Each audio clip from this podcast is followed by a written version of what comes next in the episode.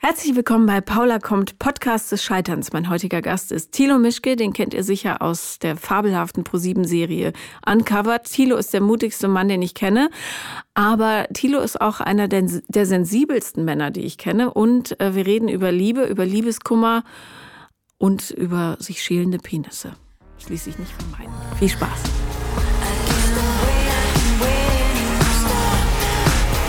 Herzlich willkommen, lieber Thilo. Ich freue mich sehr, dass du bei mir bist. Ich freue mich. Ich habe das Gefühl, so haben wir uns schon ganz oft begrüßt. Ich freue mich auch, hier sein zu dürfen.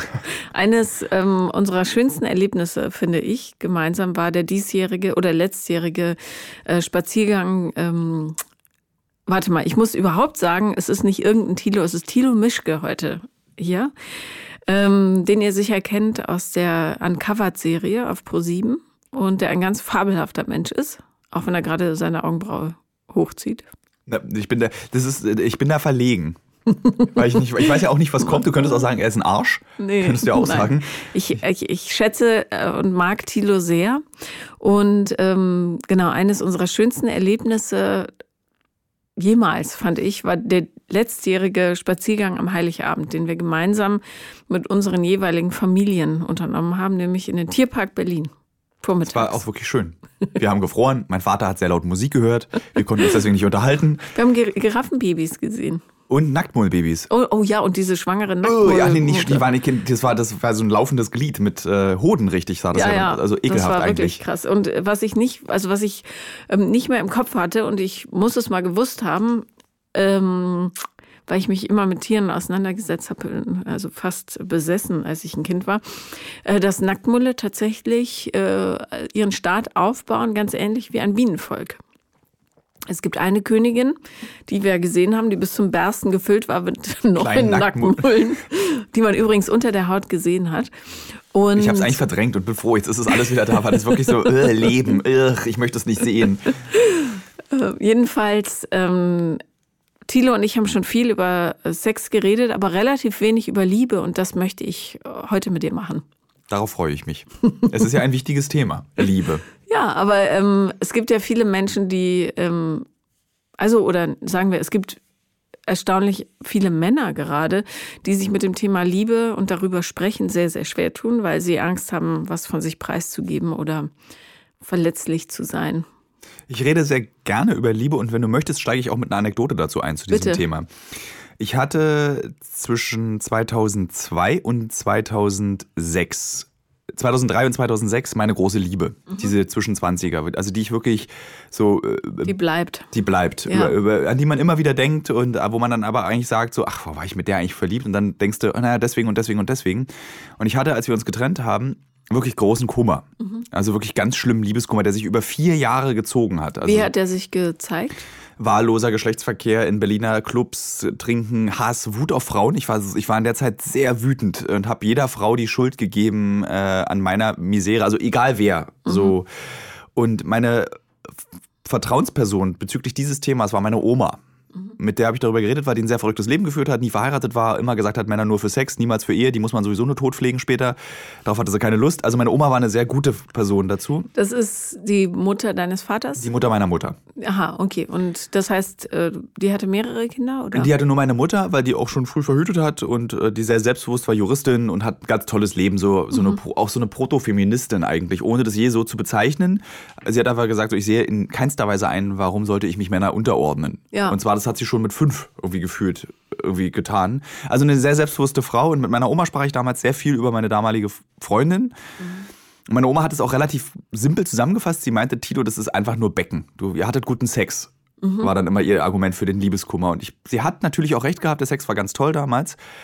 Aber dann hat sie einen Satz gesagt, der mich sehr bis heute begleitet. Und sie meinte, sei doch froh, dass du leidest, das beweist, dass du lieben kannst. Mhm.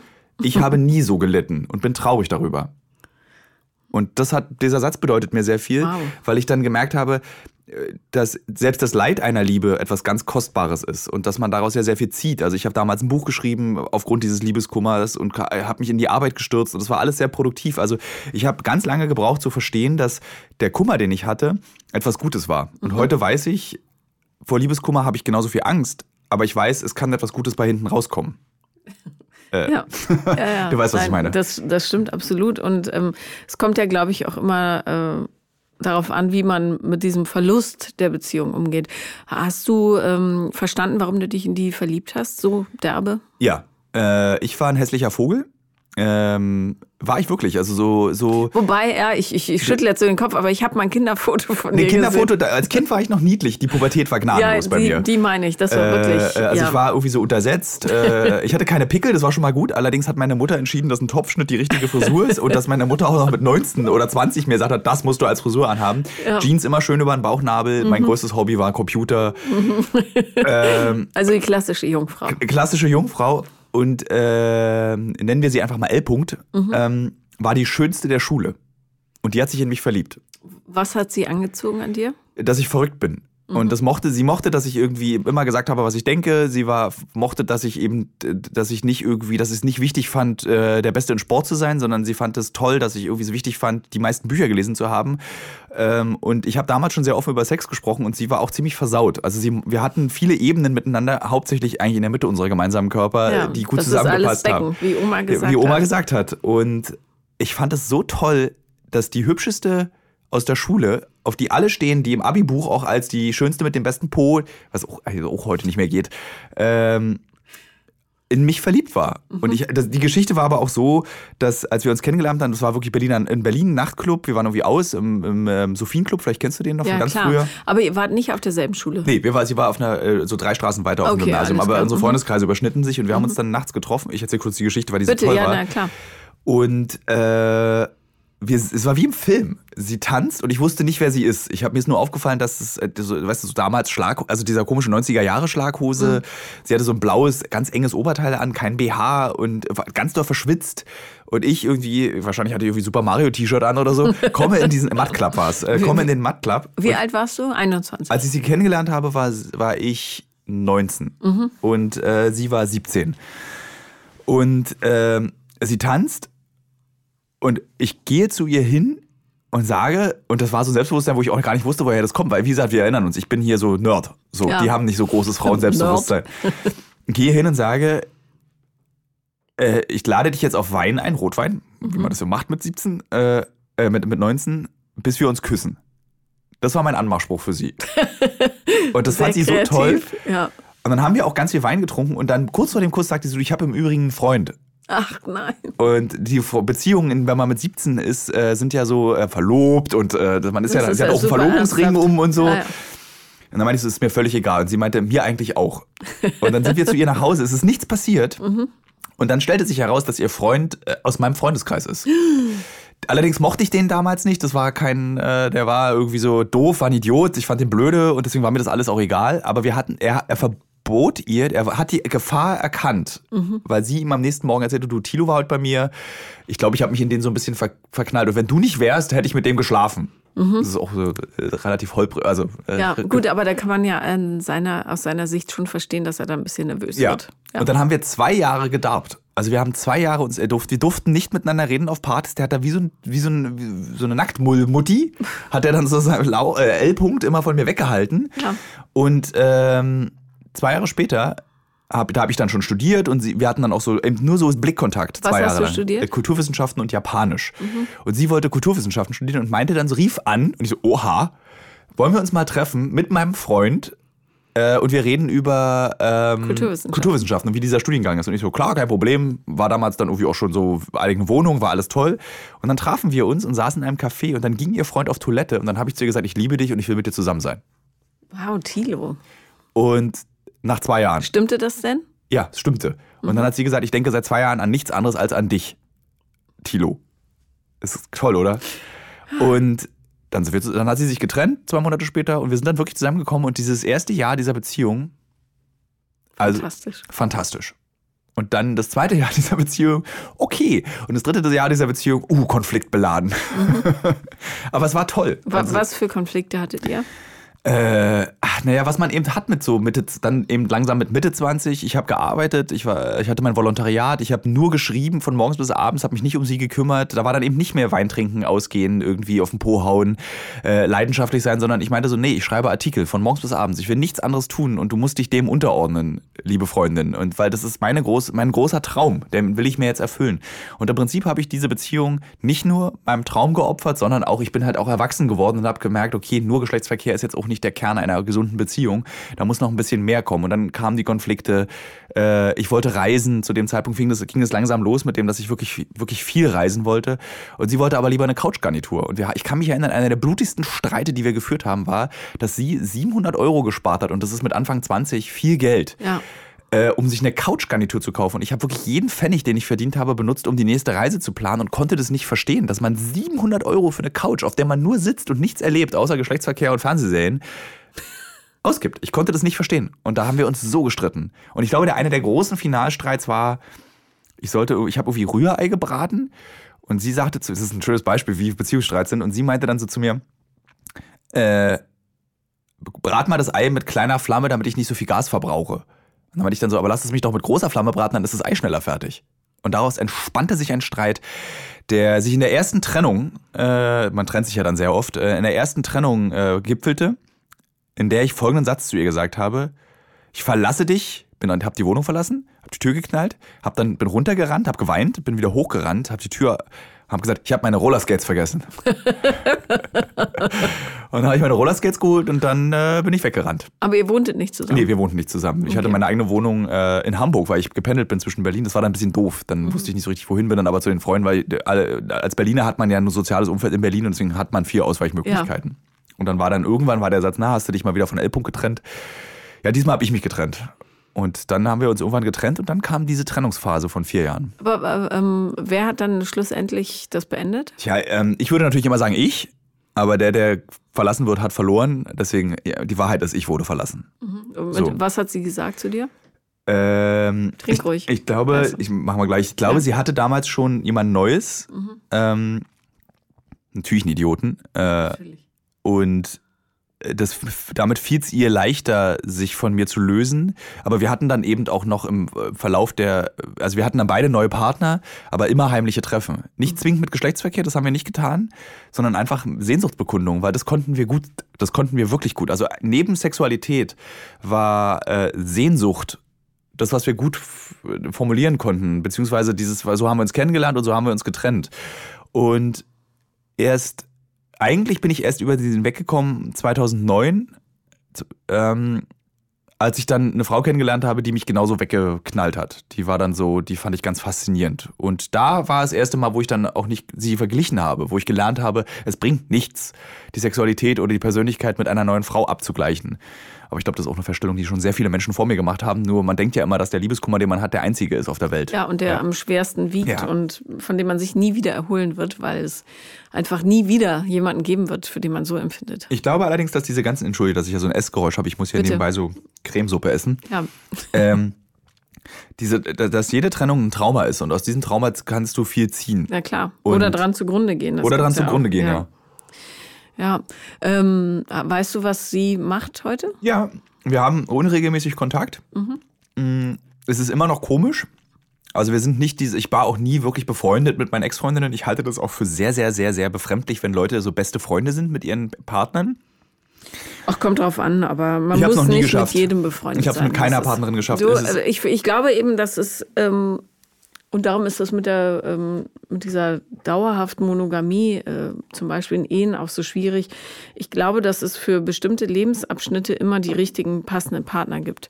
Und ich glaube auch, dass du wirklich ganz oft vom Leben die Leute vor die Füße gespült kriegst, die du gerade in dem Moment brauchst, um daraus zu lernen. Wenn du nichts daraus lernst, bekommst du dasselbe nochmal serviert, ja. bis du es verstanden hast.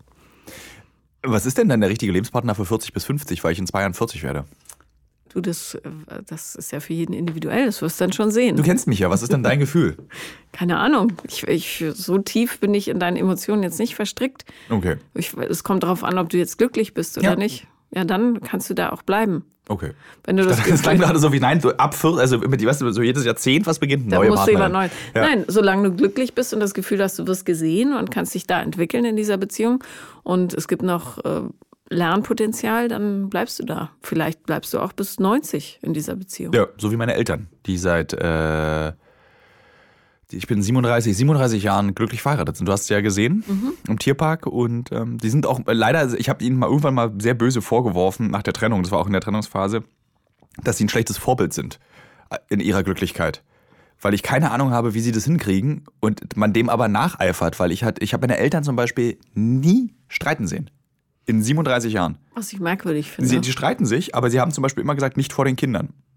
Und wir haben es nicht mitbekommen. Mein Bruder und ich haben es nie mitbekommen, wenn die böse aufeinander waren. Die haben dann einfach gesagt, nein, das ist etwas, damit machen wir unsere Kinder traurig. Deswegen machen wir das nicht. Und deswegen ist meine, meine Kindheit besteht aus einer äh, glücklichen äh, Kindheit mit einem Vater, der manchmal ein bisschen zu viel Bier trinkt, aber alles ist gut. Und meine Mutter küsst meinen Vater auf den Kopf, immer und überall, oben so direkt drauf.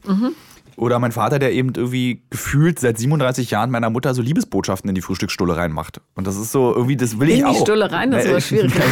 Äh, also so oben Schon wieder rauf. Plastik, verdammt. Äh, und das ist irgendwie, das, wie kriege ich das hin? Und ich habe es nie irgendwie geschafft, so eine Harmonie durchzuziehen. Aber ich weiß natürlich jetzt als Erwachsener auch, natürlich hatten meine Eltern Konflikte. Ja, klar. Ja. Kommt ja immer darauf an, äh, wie du damit umgehst und ob du tatsächlich in der Lage bist, äh, daraus für dich was Wertvolles zu ziehen. Wenn du es nämlich nicht kannst, dann fängt es an, sich übel anzufühlen und dann gibt es halt diesen ganzen Trennungsquatsch. Ja. Aber natürlich ist es immer der leichtere Weg zu sagen, ich schmeiß hier hin. Ja, und das, das ist, glaube ich, was ja auch Omis immer sagen, man, meine nicht, weil sie ja nie einen Mann wollte.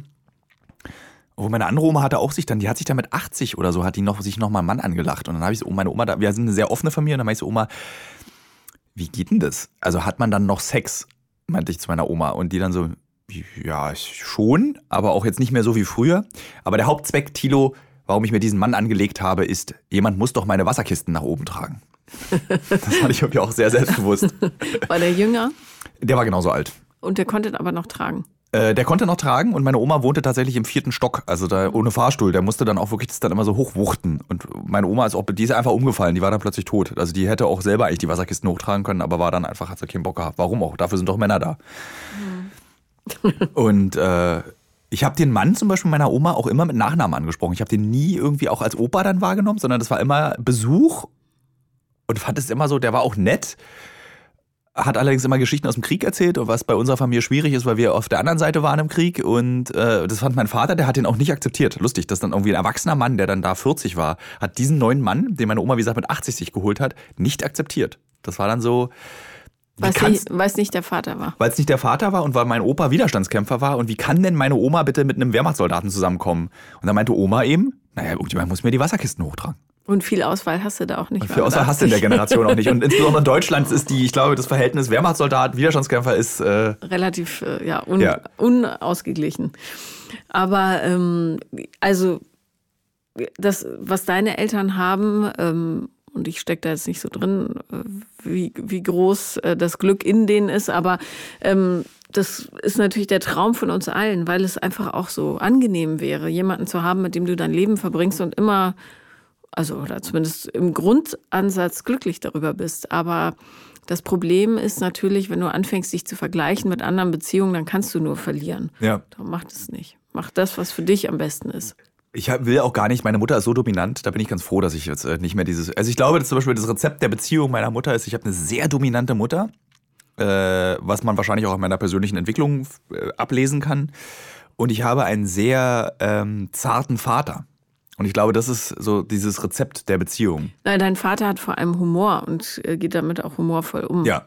Das ist, glaube ich, der Schlüssel. Also manchmal ist er auch genervt. ja, darf man ja sein. Ja, aber er ist, äh, sie, sie ergänzt, mein Vater holt meine Mutter runter in ihrer, in ihrer Hektik auch und mein, mein, meine Mutter kriegt von meinem Vater dieses ganz liebevolle, weil dieses so ganz, so Radieschen in Herzchenform, so, und dann sind die glücklich.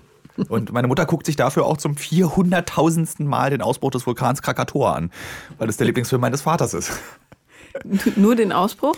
Äh, nee, den ganzen Film dann mit Maximilian Schell und, äh, das ist ein fürchterlicher Wie, Film. wie heißt der Film? Krakatoa. Krakatur. Ja, es ist irgendwie so einfach dieser indonesische Vulkan, Ja, der, was passiert denn da? Dann der bricht aus Film? und äh, alle werden von einer riesigen Flutwelle über. Also, Und das war's? ja. Und was ist Maximilian Schell's Aufgabe? Der ist in so einem komischen Luxus. Die sind auf so einem Schiff. Daran kann ich mich noch erinnern, weil ich den nur 40 Mal, glaube ich, gesehen habe. äh, und dann sitzen die da und ich, meine Erinnerung haben die alle weiße Hüte auf, unterhalten sich und irgendwann kommt eine ganz schlecht gemachte Flutwelle und reißt dieses Schiff weg. Das ist meine Erinnerung an diesen Film. Hm. Zur Auswahl steht allerdings noch bei meinem Vater Stechlin von Theodor Fontane in der Verfilmung der DEFA von 1967. ja. Und das ist dann so, heute gucken wir den aber. Und ich dann so, Vater, Alter, das haben wir jetzt schon zu oft gesehen. Ja. Ja. Aber meine Mutter erträgt es und die ertragen sich beide mit großem Humor. Das ist, glaube ich, tatsächlich richtig. Entschuldigung, ich habe mich verschluckt vor lauter Stechlin. Gott, den habe ich auch mal gesehen, glaube ich. Den Schwarz-Weiß? Ja, schrecklich. Ich glaube, ich habe es nicht fertig geschafft. Und mein Vater verkauft uns den Kindern, hat er, also mein Bruder und mir hat er den immer verkauft wie Star Wars. Mhm. Also, dass es so ein toller Film ist. Bloß die ostdeutsche Variante. Ja, das ist so, dass der Film so wichtig ist und so toll. Und da dachten wir, das ist richtig toll, gucken wir mal. Und dann, hat ganze Generationen uh, hat ganze, das, das Stechlin-Merchandise ist auf dem Sammlermarkt, du, ist so viel wert. Ja, naja, gut. Wie, ähm, wann hast du gemerkt, dass du aus dieser vierjährigen Trauerphase raus bist? Äh, indem ich eben nicht mehr verglichen habe. Das war so der Trick, dass ich gemerkt habe, okay, ich bin jetzt mit der Frau, die an meiner Seite ist, die sehr besonders war und ist, glücklich. Die hat mich zwar auch unglücklich gemacht, weil die war nämlich dann leider nicht verliebt in mich, nur ich war verliebt und es war dann anderthalb Jahre lang Leid, mhm. weil man ja das, äh, das war ich dann so als so, man ist ja, man wird ja dann auch doof als Mann, wenn man selber verliebt ist und die Frau nicht, dann macht man dumme Dinge, für die ich mich auch im Nachhinein sehr schäme. Also Zum man, Beispiel? Na, man ist so, man ist so unterwürfig, man ist so, ja, alles, was du willst. Äh, man will ihr unbedingt gefallen mit allem, was man tut. Man verändert, man ist, also das, warum wir uns verliebt hatten damals, also die Frau und ich ineinander war, weil wir beide relativ selbstbewusste Charaktere waren. Aber als ich feststellte, dass das nicht für mehr als Verliebtheit bei ihr reicht, habe ich meine Selbstbewusstsein aufgegeben und dachte, ich müsse so werden, wie sie sich einen Mann vorstellt. Was dazu führte, dass ich plötzlich Segelschuhe anzog und äh, kleine kurze Hosen und äh, was ich heute immer noch mache, aber die kleinen kurzen Hosen. Das ist geblieben, weil sie meinte so, du hast so schöne Beine, zieh doch bitte kleine kurze Hosen an. Und dann hat die, die hat aber auch meine Mode verändert und hat, die hat dann mich verändert und äh, wie ich bin und was ich eben vom Leben und von Frauen erwarte.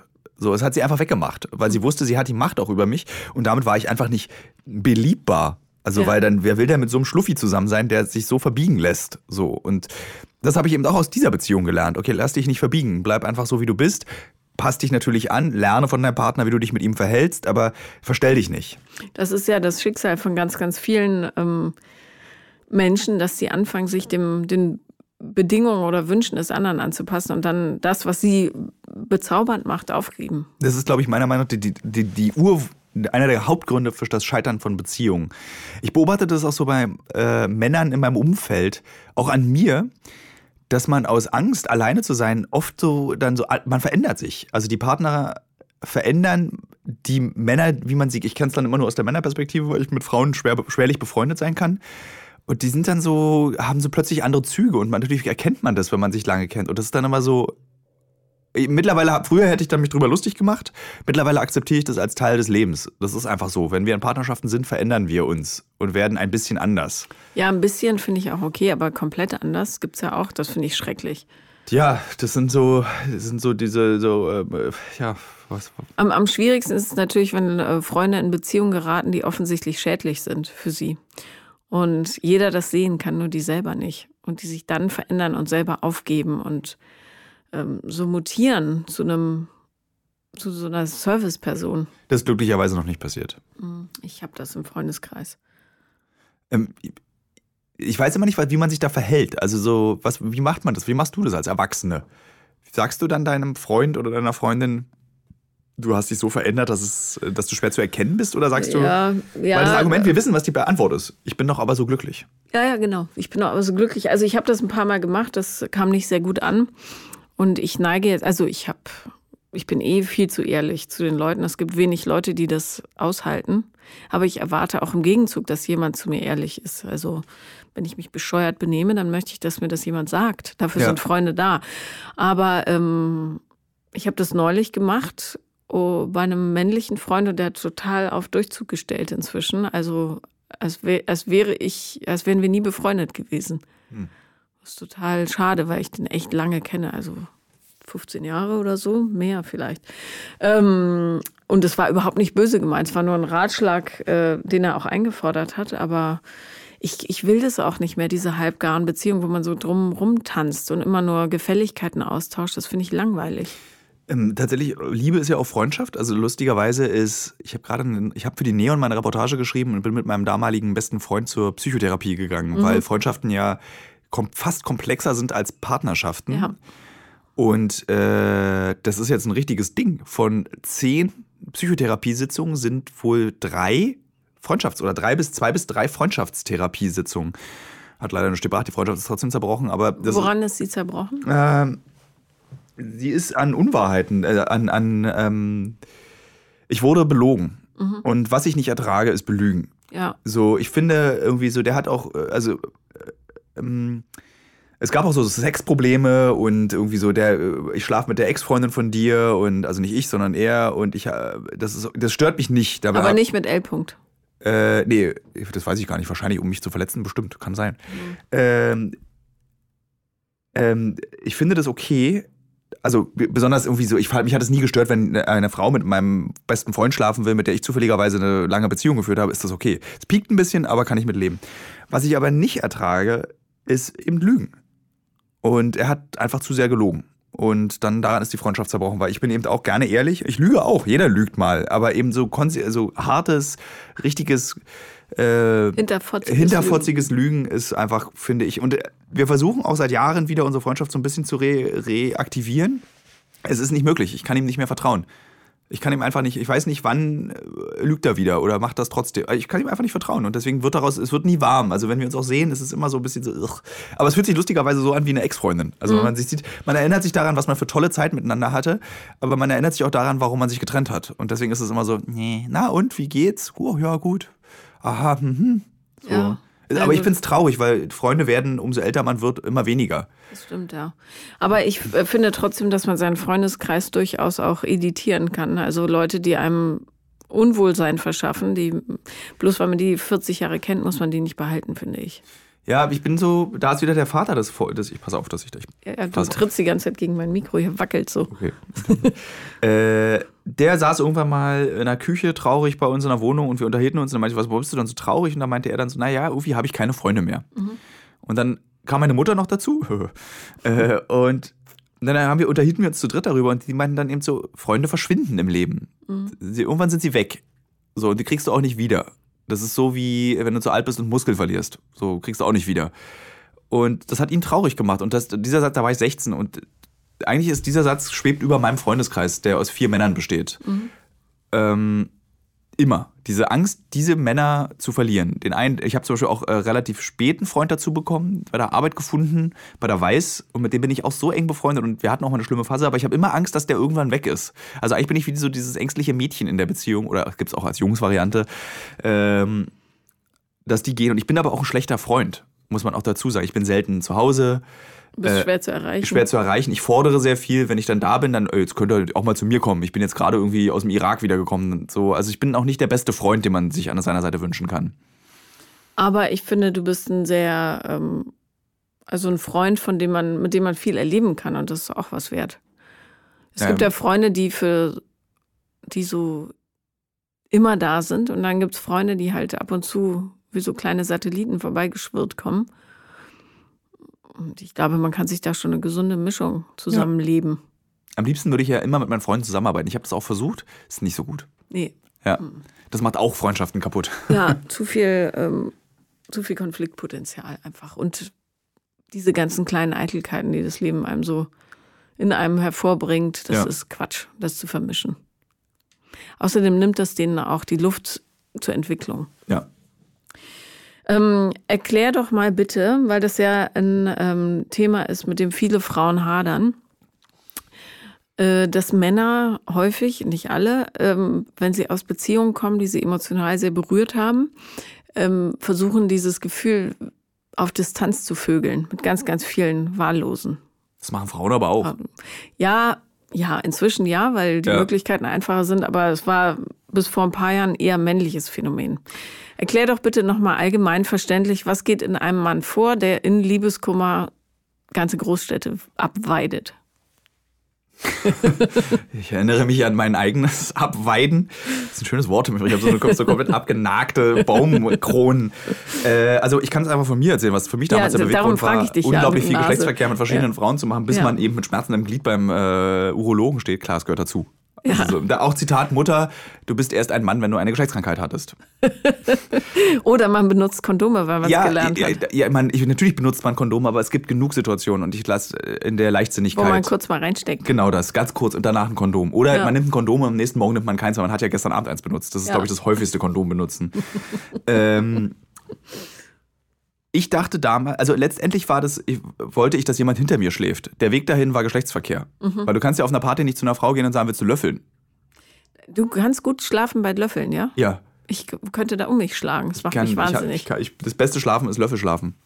ah, echt? Ja. Okay, gut. Also das war mein, mein also das gibt Aber ja, das heißt, du hast Frauen mit nach Hause genommen oder bist damit du du nicht alleine im Bett bist, aber der Sex war gar nicht so wichtig. Also es gab ja dann, wenn du dann selbstbewusster mit diesen Nachtseroberungen, am Anfang findest du es natürlich auch erstmal toll. Mhm. Du kommst aus einer Beziehung, äh, dieses neue Begehren, ähm, diese, jeder Mensch hat ja auch diese Unvorstellbarkeit, Mensch, ich werde begehrt. Das ist ja egal, wie hübsch oder wie nicht hübsch du bist. Jeder Mensch denkt ja trotzdem, toll, ein anderer Mensch findet mich attraktiv, ein anderer Mensch ist, erregt sich an mir sexuell. Ähm, und das ist der, die Antriebsmotivation, also der, die erste Motivation, und dann kommst du darüber relativ schnell hinweg, weil du dann feststellst, es ist immer das Gleiche. Die Sprüche sind ja dann irgendwann auch immer die gleichen. Ich habe mir dann Spaß daraus gemacht, äh, immer nüchtern zu flirten. Damit es spannend bleibt, weil dann bist du ja wenigstens aufgeregt, weil wenn du betrunken bist, bist du einfach blöde. Ja. So. ähm, und eigentlich ging es aber darum, dass du Rituale nachmachst. Und ich sage zum Beispiel zu meiner Freundin immer, äh, die schönste Zeit des Tages ist die Zeit, in der wir nebeneinander schlafen, weil wir sieben Stunden Zeit konstant miteinander verbringen. Und das ist die Sehnsucht, die man hat. Und ich glaube, das ist der Grund, warum man abweidet, weil man denkt, man muss Frauen wegmetern, damit jemand neben einem übernachtet. Und eigentlich willst du nur, dass jemand neben dir übernachtet. Natürlich willst du auch Sex haben, weil es Spaß macht. Aber der Zweck, der wirkliche Orgasmus ist die Hand im Schlüpper oder auf dem Bauch deiner Person, die neben dir liegt. Das war das, was mir die Ruhe gegeben hat und die mich nicht verrückt werden lassen hat in der Zeit, als ich Single war. Erstaunlich, weil es gibt, also ich glaube nicht, dass es so leicht zu verallgemeinern ist, weil ganz viele Leute es eben sehr schwierig finden, neben fremden Personen zu schlafen. Ich, stimmt, ich würde das nicht, ich habe es jetzt auch sozusagen, das ist meine Perspektive. Ja, ja, nee, aber es ist ja interessant. Äh, ja, stimmt, du hast recht. Das ist, aber, wer aber dann, es waren dann nie die Personen, obwohl ich hatte auch ein oder zwei Frauen, die dann gesagt haben, ich gehe nach Hause, was dann ganz schlimm war. Das war im Prinzip ist dieses, ich gehe nach Hause, ist mein Coitus interruptus. Nee, wir, äh, hier Mhm. Ja, mein, doch, ja. meine, nee, meine vorzeitige Ejakulation Ach ist, so. dass ich gehe nach Hause. Weil der, der, der ganze Schoß war ja nur, damit du hier bleibst. Damit wir morgen aufstehen können. Ich habe auch wenig One-Night-Stands gehabt und viel mehr Affären. Ich mochte ich habe mich gerne mit dieser Geschlechtspartnerin auseinandergesetzt. Ich mochte, ich, ich mochte deren Schwächen. Ich, ich liebe Gespräche über Ex-Partner. Also ich habe sie alles gefragt über ihre Ex-Partner oder meistens auch äh, Partner, die sie gerade hatten, äh, weil ich das so spannend finde, weil du so, und das geht nur, wenn du Zeit miteinander verbringst und die verbringst du am besten im Bett. Und außerdem bin ich eine sehr unruhige Person. Deswegen ist diese Zeit, die man im Bett liegt, eine gute Zeit, weil ich sonst rumlaufen würde, hektisch. ja. Also das war das, warum ich das getan habe, warum ich abgeweidet habe, weil ich wusste, das, was ich brauche, hole ich mir daher. Irgendwann habe ich festgestellt, hm, ich brauche ja nicht auch intellektuellen Austausch. Also so, den kriegst du ja nicht nach einer Nacht oder nach vier Nächten oder innerhalb dieser klassischen drei Monate einer Affäre, was ja, glaube ich, die übliche Laufzeit einer Affäre ist. Ähm, da bekommst du nicht das, was du eigentlich brauchst, nämlich herausgefordert werden. Das war das, was dann der, was mir immer, man fragt sich ja dann nochmal, warum, warum schaffe ich es nicht, eine Freundin zu bekommen? Und irgendwann stellst in der Beziehung, die dann irgendwann funktioniert, stellst du fest, na klar, weil ich nicht herausgefordert wurde. Ich muss herausgefordert, also ich als Tilo muss herausgefordert werden in Beziehungen. Und zwar in allen Bereichen. Das ist sehr anstrengend, glaube ich, mit mir zusammen zu sein. Also es gibt auch keine Ruhe. Also ich lasse auch keine Ruhe zu. Also so, ähm, ja, in allen Bereichen. Ja, ich bin sowieso immer verblüfft, wie du das alles überlebst. Und ich meine nicht nur nicht erschossen oder in die Luft gesprengt zu werden, sondern vor allen Dingen dieses ständige Ankommen, Wäsche waschen, neu packen, wieder weg. Ja. Das würde mich, also ich merke, wenn ich, ähm, wir drehen ja auch viel in München und unterwegs, aber ich verliere dann irgendwann die Bodenhaftung total. Also ich wer, werde dann wirr einfach und unruhig. Ich glaube, ich bin, ich war vorher schon wirr und unruhig, deswegen, ich werde durch dieses Reisen ruhig. Bei mir ist es so ein bisschen so wie äh, ADHS-Lern Ritalin geben. So, die werden dadurch ruhig. Normalerweise macht Ritalin, Ritalin aber dich ja eigentlich, putscht, putscht Ja, dich ja, ja, auf. Und ähm, dieses Reisen erschöpft mich manchmal so sehr, dass ich dann mich wie normal, also dass ich mich normal fühle, dass ich so sitzen und gucken kann und nicht, hm, was mache ich als nächstes, was mache ich als nächstes. Also ich würde fast behaupten, ich habe dieses Erwachsenen-ADHS, allerdings ist mein Leidensdruck nicht so hoch und aber auch für mein Umfeld vermutlich, hoffe ich mal, nicht. Äh, ich kann es ganz gut kanalisieren. Ich bin ganz froh, dass ich die Möglichkeit habe, eben diese Unruhe auf meine Reisen zu legen und ähm, das ist halt der Weg in meinem Leben, den ich gefunden habe. Hast du ähm, Schlafstörungen? Nee, Nie? ich schlafe wie ein Stein. Nee. Egal, wo man dich hinlegt? Ja, so kannst mich über den Sitz klappen oder auf Scherben drauflegen oder ich schlafe auch ganz oft, irgendwie wird mir die Bettdecke nachts geklaut. äh, Das merke ich alles gar nicht. Also ich hatte mal eine Zeit, wo ich irgendwie plötzlich so um vier aufgewacht bin für, und dann so hellwach war für gefühlt 15 Sekunden und dann wieder ich weiter geschlafen. Leberstunde, glaube ich. Wie heißt das? Das sind die Organe, die dann anspringen. Also eigentlich ist die Leberstunde zwischen zwei und drei. Darum haben die Leute früher immer gedacht, das ist Geisterstunde, weil die alle wach waren plötzlich. Aber da äh, springen die Organe nochmal an. Das wusste ich nicht, das finde ich schön. Ja, Wahrscheinlich ist die Leberstunde. für die Reinigung. Naja, gut. Ähm, hast du, also wenn ich dir so zuhöre, und ich kenne dich ja auch ein bisschen, ähm, also ganz okay, Ein bisschen. zumindest lange, Ja. Ähm, hast du romantische Vorstellungen, wie, äh, wie dein Leben oder dein Beziehungsleben sein sollte in Zukunft? Also ich würde ja sehr gerne ein Kind haben. Das zählt schon mal äh, zu den romantischen Vorstellungen dazu, was allerdings schwierig ist, weil meine Freundin und ich, wir arbeiten zusammen, wir drehen zusammen, wir sind in Krisengebieten. Sie möchte noch kein Kind, weil sie, was ich absolut nachvollziehen kann, da schwingt auch keine Kritik mit, weil sie einfach A, es ungerecht findet von der Natur, dass man, äh, obwohl wir alle älter werden, nur trotzdem Kinder kriegen muss zur selben Zeit wie noch schon vor 1000 Jahren. Ähm, Wie alt ist sie jetzt? äh, 34. Und ähm, außerdem will sie einfach noch arbeiten. Sie meinte so, du bist in Deutschland einfach als, als Mutter wirst du benachteiligt. Du kommst, kannst, das ist schwerer. Und sie hat auch vollkommen recht und du liest es ja auch regelmäßig und äh, Und ich kann es auch bestätigen. du kannst es bestätigen. Ähm, meine, ich glaube aber, meine romantische, also äh, äh, romantisch klingt immer so wenig erreichbar. Romantisch klingt wie Träumerei, finde ich. Ich habe also, also eine schöne Vorstellung von ja, äh, etwas verklärt auf alle verklärt. Fälle. Ja. Äh,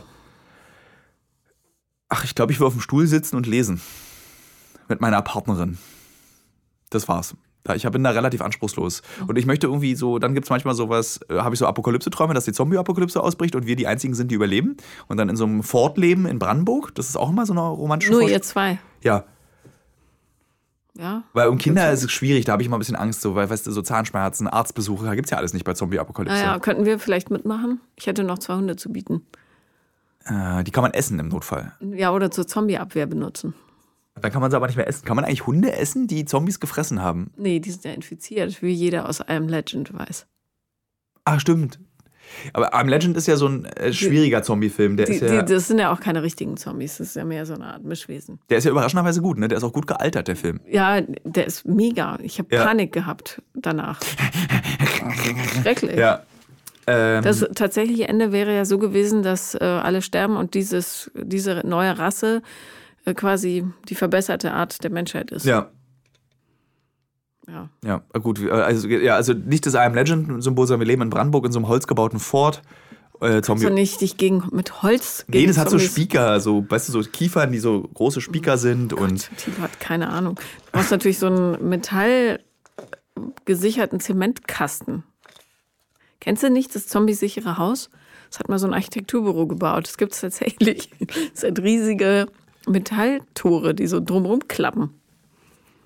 Nee, kenne ich nicht, aber wir leben in einem Holzfort. Jetzt lass mir doch mal meine romantische Vorstellung. Ich wollte keine ja. praktische Vorstellung der Zombie-Apokalypse haben. Ja. Äh, und ich komme da nicht gegen. Du guckst doch mal so nervös hin. Ich, nee, ich habe jetzt nur, warte auf die Zombie-Geschichte. Jetzt Also erzähl gibt's doch mal. keine. Das ist einfach, wir sitzen da und töten Zombies und äh, sind ungewaschen und lieben uns. Wahrscheinlich geht's mir ums Ungewaschene. Ich mag dieses so ungewaschen sein. Ja? Ja, Und magst du es auch beim Geschlechtsverkehr? habe ich kein Problem mit. Und wenn die Frau ungewaschen ist? Ist mir egal. Und wenn du ungewaschen bist? egal. Und die Frau das blöd findet, wenn du ungewaschen Dann bist? wasche ich mich. Ich musste immer an diese eine Geschichte denken aus meiner Klasse, als eine, die schon etwas weiter war, zum ersten Mal mit einem aus unserer Klasse, der auch schon etwas weiter war, Oralverkehr hatte oder wollte und dann danach in den schillerndsten Farben beschrieben hat, wie das, was so alles unter seiner Vorhaut war. Ist das ekelhaft? Ja. Ja. Und seitdem bin ich damit ungewaschen. Also das, da war ich 15 und ich würde, also ich denke bis heute mit Schaudern. Es gibt, es gibt, ich glaube, ich muss das auch mal eine Lanze für die Vorhaut brechen. Äh, Es gibt einen Unterschied zwischen ungewaschen und schmutzig.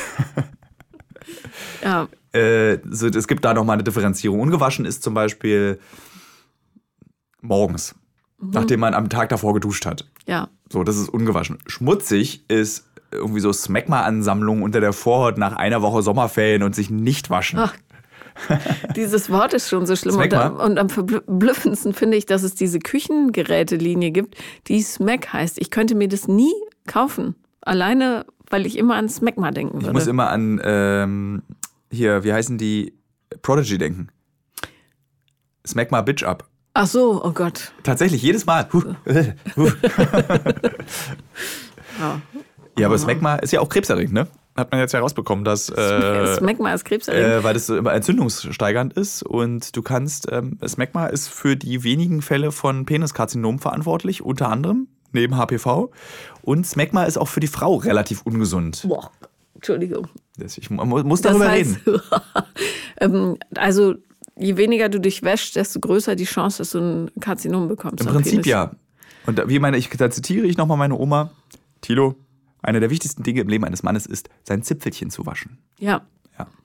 Also ähm, da gibt es natürlich viele Diskussionen, auch zu Hause, weil ich das auch super wichtig finde. Und ähm, ich hoffe und glaube, dass ich der Frauenwelt da zwei super gewaschene kleine junge Männer Ja. übergeben kann. Ich finde ja tatsächlich auch diesen Vorhautgeruch recht schwierig. Und es gibt ja leider auch Nahrungsmittel, die so riechen. Also zum Beispiel ungarische Salami hat manchmal diese, diese Stick-Dinger, diese kleinen, Ja.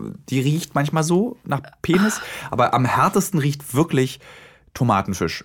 Tomatenfisch ist, also wer, wer, wenn die Hörerinnen und Hörer hier Es mal tut wissen mir sehr wollen, leid. äh, wie ein schmutziger Penis riecht, einfach wirklich Tomatenfisch. So riecht es ja.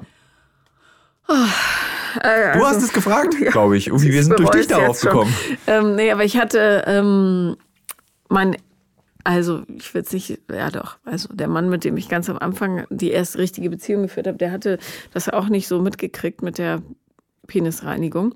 Und das war, ich kann, also ich würde jetzt sagen, es roch schärfer als Tomatenfisch, aber ich weiß ungefähr, was du meinst, mit dieser metallischen Note noch.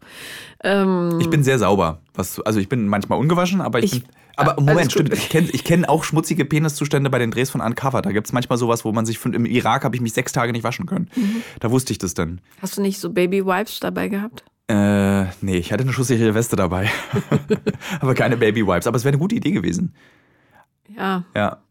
Aber das ist dann, da ist dann Abenteuer Vorhaut, ist dann, das wenn du wieder im Hotel bist. Das ist schon aufregend dann auch. Also so.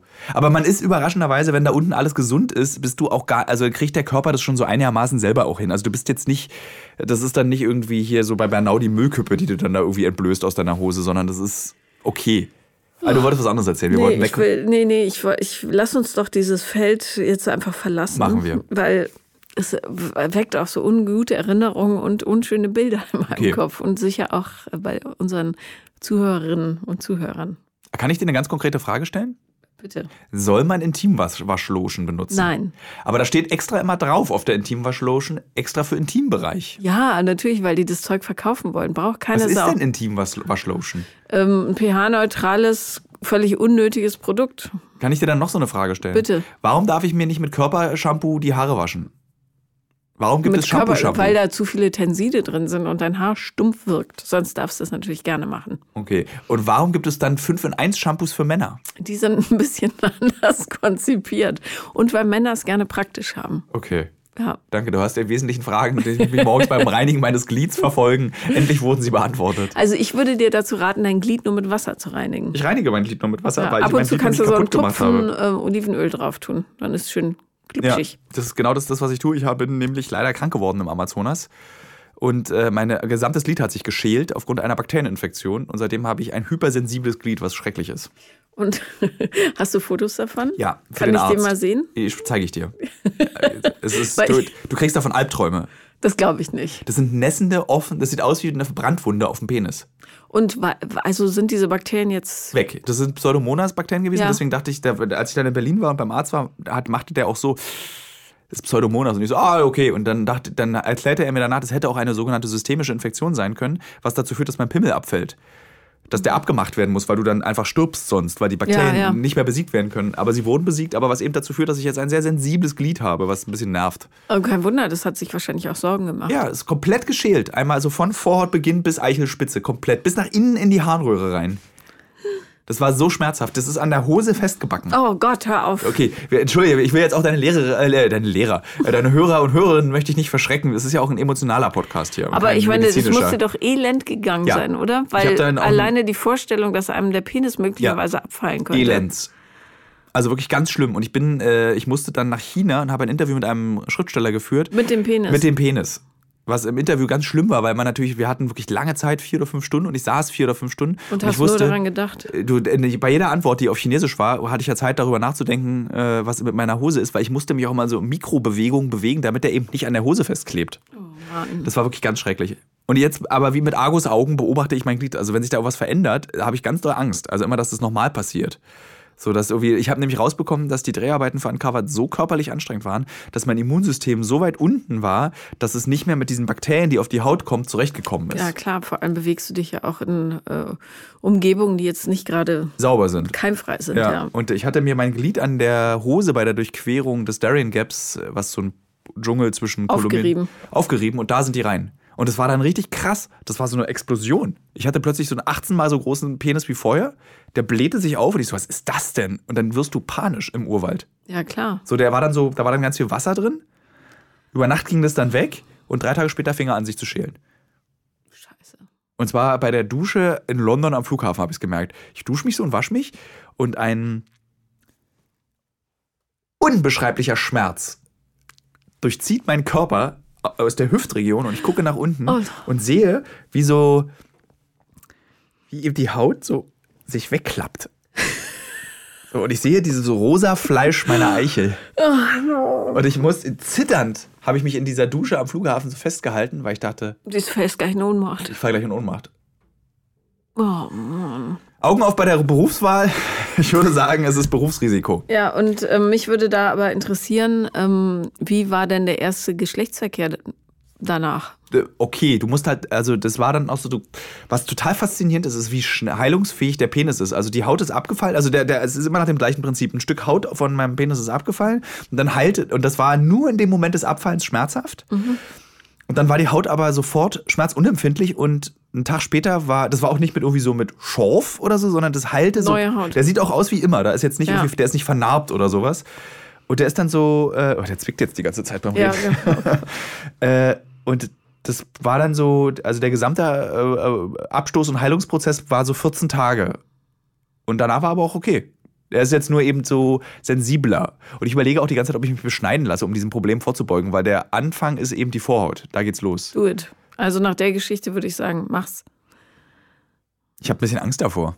Ja, ich, es gibt auch zu viele Geschichten, wo es schief geht, ne? Ja, eben. Gibt's wirklich zu viele Geschichten? Ja, ich habe ich hab mal eine ganz, aber egal. Wir Was wollen ist denn, jetzt das will ich noch schnell wissen. Was ist denn eine schiefgehen? Was kann denn da schiefgehen? Ne, die haben bei einem kleinen Jungen in den USA ähm, den Penis aus Versehen verbrannt dabei. Und dann haben sie ihn, Verbrannt? Ich dachte, das wird einfach abgeschnitten. ne, es war, äh, Wird das so gekautert? ja, ich glaube schon. Also offenbar jedenfalls ist da was verbrannt und sie haben dann entschieden, sie operieren ihn zu einem Mädchen um, damit Oh er Gott. das nicht merkt. Ja. Ich würde es merken, um ehrlich zu sein, wenn ich dann aus der Operation komme. Der war klein, der war Ja. ein Baby, ja. Dann haben sie ihn zu einem Mädchen umoperiert und der hat aber natürlich gemerkt, irgendwas stimmt mit mir nicht, hat sich dann wieder, als er erwachsen war, äh, angleichen lassen und hat sich schlussendlich, Umgebracht. Ja, darum, ich würde meine Kinder nie im Leben beschneiden lassen. Äh, Erinnern wir kurz daran, äh, du hast ungefähr vor einer Minute gesagt, mach, mach Ja, du bist Fall. jetzt erwachsen, da zieht man Ja. die Pelle halt vor und dann zapp. Ich kann dir das auch hier machen. Ist jetzt nicht so schwierig. Nur so ein Stück Ha- zapp. haben wir hier so ein Brotmesser da vorne. Gut ist. Mit einer kleinen Axt. Äh, Äh, aber bei einem Kind, wo Ja. alles so klein und filigran ist, nee. Also, ähm, du hast meine Erlaubnis. Dankeschön. Ja, sehr Können wir dann, gerne. können wir, machen wir den großen Beschneidungspodcast, wenn dann, wenn ich, wenn Live. bringe ich mit. Au, ich, hoffe, ich hoffe, ich kann das behalten in so einem kleinen Gläschen mit Alkohol. Ja, natürlich. Bestimmt. Sieht bestimmt aus wie so ein Tiefseefischchen. Sieht aus wie so ein Tintenfischring. Ohne. Macht man das wirklich so vor und macht das mit so einem Zigarrenschneider? Ich glaube, das macht man das nicht so irgendwie, schabert man das nicht so ab unten an der Seite? Bin ich Beschneiderin? Was weiß ich? Keine Ahnung. Ich, Und du, was machst du so auf so einer Party? Ja, ich bin Schneiderin. Ach, können wir mal schnell gucken? nee, also ähm, lass uns doch mit einer positiven Note ausklingen. Ja. Was ist das Schönste, was du in deiner jetzigen Beziehung gelernt hast? Durch die Beziehung. Oh, so viel. Äh, auch mal zuhören. Das ist, glaube ich, das Wichtigste, was ich aus dieser Beziehung gelernt habe. Zuhören. Oh, nein. Die wichtigste Lektion, die ich gelernt habe aus dieser Beziehung, ist, dass zu jedem Menschen hast du eine emotionale Verantwortung und verspiele es dir nicht. Das war das Wichtigste, was ich gelernt habe. Also, dass du, wenn ich mit Menschen interagiere, unterhalte ich nämlich nicht einfach nur mit denen, sondern die Menschen denken etwas über dich und du hast eine Verantwortung gegenüber diesen Menschen, wenn sie, wenn du mit ihnen interagierst. Und egal, ob du die Person magst oder nicht, die Verantwortung ist trotzdem da. Ja. Ich glaube, das war die wichtigste Lektion, die ich aus dieser Beziehung gelernt habe. Wie, wie kam es, dass du das gelernt hast? Das ging um, äh, es ging tatsächlich um dieses Geschlechtsverkehr mit fremden Leuten. Mhm. Und äh, dass man eben in dem Moment eine höhere Form der Verantwortung gegenüber anderen Personen hast du nicht nach dem Postkoital. Und das war die Frage, ob man sich dem stellt oder nicht in dem Gespräch. Und dann kamen wir darauf eben über dieses emotionale Verantwortung. Meine Freundin erzählte mir eben, du hast es eben. Und dann das habe ich wirklich richtig verinnerlicht und gelernt und auch festgestellt, dass mir das in der Art der Gespräche, die ich führe, auch was bringt. Also so wie ich mit Menschen umgehe, dass du eben der, der Gegenüber ist nicht für dich da, sondern der, der Gegenüber hat eine eigene Aufgabe. Und wenn du darauf Rücksicht nimmst, werden die Gespräche auch besser. Sehr schön. Ähm, was ein wundervolles Schlusswort ist. Danke, dass du da warst und danke, dass du so offen warst. Ach ja, stimmt, darüber habe ich gar nicht nachgedacht. ich habe ganz schön viele Ja, das- intime Sachen das hier erzählt, fällt mir gerade. Hast du Ja. dein, dein, der, der Paula Lambert Zaubertrick? Wie, Ja. wie popel ich aus den Leuten das Intimste raus, was es gibt? Tja, tada. Okay, viel Spaß äh, beim Hören. Das war Paula kommt, Podcast des Scheiterns und wir haben, äh, finde ich, viel gelernt und vor allem versteht jetzt hoffentlich jeder, warum ich so ein großer Fan von Thilo Mischke bin. Du bist so lieb. Jetzt bin ich wieder verlegen.